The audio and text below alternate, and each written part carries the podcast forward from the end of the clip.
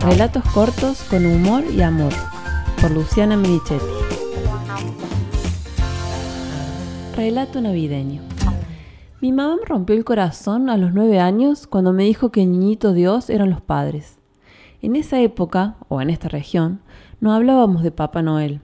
Pienso que por eso el anuncio me dolió tanto. Porque el hombre con cara de abuelo bueno tiene su encanto, pero nada se compara con la idea de un niño Dios. No solamente rompía con la magia, destruía sin darse cuenta mi fe. Por supuesto lo hizo con la mejor de las intenciones, intentando terminar con el supuesto sufrimiento que me causaban los regalos extraordinarios que recibía mi mejor amiga, comparados con los que recibía yo, la segunda de cinco hermanas. Es cierto que yo no terminaba de entender por qué tanta diferencia, pero en el fondo, rompiendo la capa de celos y envidia, estaba en paz. Por un lado, me hacía cargo de que casi con seguridad ella se portaba mejor que yo. Mi amiga no solo era buena, Tenía nombre y cara de santa. María Cecilia era hija única, pelo lacio, negro y brillante, ojos celestes como el cielo, tímida y delicada, vestía siempre vestidos con florcitas. A mí me decían Luchi, tenía el pelo erizado porque mi mamá me cepillaba los rulos tratando de domarlos, amaba la bicicross, el vestido solo me tocaba los sábados y vivía con el típico enojo, celos y llamados de atención de los hijos segundos y por otro lado tenía la certeza de que el niño Dios tenía en cuenta otras cosas más profundas. Si los regalos eran desparejos, él sabía lo que hacía. Con la Ceci nos amábamos y las dos queríamos un poco de lo que tenía la otra. Ella me compartía sus juguetes y yo le convidaba de mis hermanas. Ese 25 de diciembre nos encontramos varias familias para pasar el día en el lago de embalse. Apenas nos vimos vino la pregunta de rigor entre los niños. ¿Qué te regaló el niñito Dios? Yo mostré feliz mis esquipis amarillas y la Ceci me torció momentáneamente la sonrisa con su larga lista de regalos, porque también era única nieta. Pasado el ya conocido desconcierto, el día siguió su curso alegremente. Jugamos, nos bañamos y seguramente comimos asado. A la siesta, mi mamá, que conociéndola de haber tenido la angustia atragantada desde hacía rato, se me acercó y en voz bajita me dijo no le digas nada a la Ceci ni a tus hermanas más chicas, pero los regalos no los trae el niño Dios, los compramos los padres.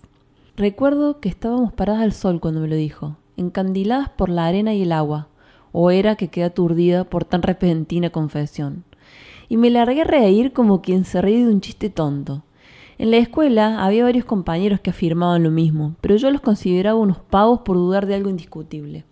Cada 24 de diciembre en la casa de mis abuelos maternos, después de brindar, nos íbamos todos al patio. Mirábamos las estrellas, esperando ver algo en el cielo, conteniendo las ganas de entrar en la casa para no espantarlo antes de tiempo.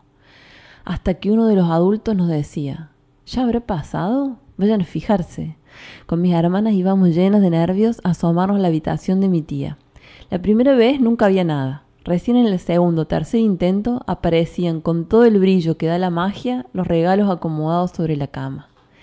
Y en ese momento me sentía plena y dichosa, rebalsada de confianza al saber que el niño Dios había estado ahí, que nos amaba y que esa noche todos los niños del mundo iban a sentir lo mismo que yo, incluso los que por hacerse los grandes me querían hacer creer que todo eso era un engaño. Yo lo sentía con fuerza, era real. En serio, Luchi, insistió mi mamá. Somos los padres, por eso la Ceci le traen tantos regalos, porque es hija única. De la risa socarrona pasé a la bronca. No iba a permitir que para justificar el tema de los regalos me mintiera, encima descalificando algo sagrado. Viendo que convencerme no venía fácil, recurrió a la ayuda del Javi, el más joven y alegre de mis tíos. Mi mamá le preguntó delante mío quiénes traían los regalos de Navidad y respondió sin dudarlo, el niñito Dios. En tu cara, mami, pero ella volvió a repetir la pregunta en otro tono, conduciéndolo a decir la verdad. La misma respuesta. No, Javi, ya le dije la verdad, pero no me cree. Explícale vos también que somos los padres, los padrinos, los abuelos los que compramos los regalos. Por eso los grandes recibimos poco o jugamos al amigo invisible. Entonces mi tío se largó a reír y me abrazó como felicitándome por este nuevo paso de la infancia hacia la futura adultez como cuando termina jardín de infantes o la primaria, como habrá sido pasar de los pantalones cortos a los largos. Ahí supe que decían la verdad y el mundo se me vino abajo.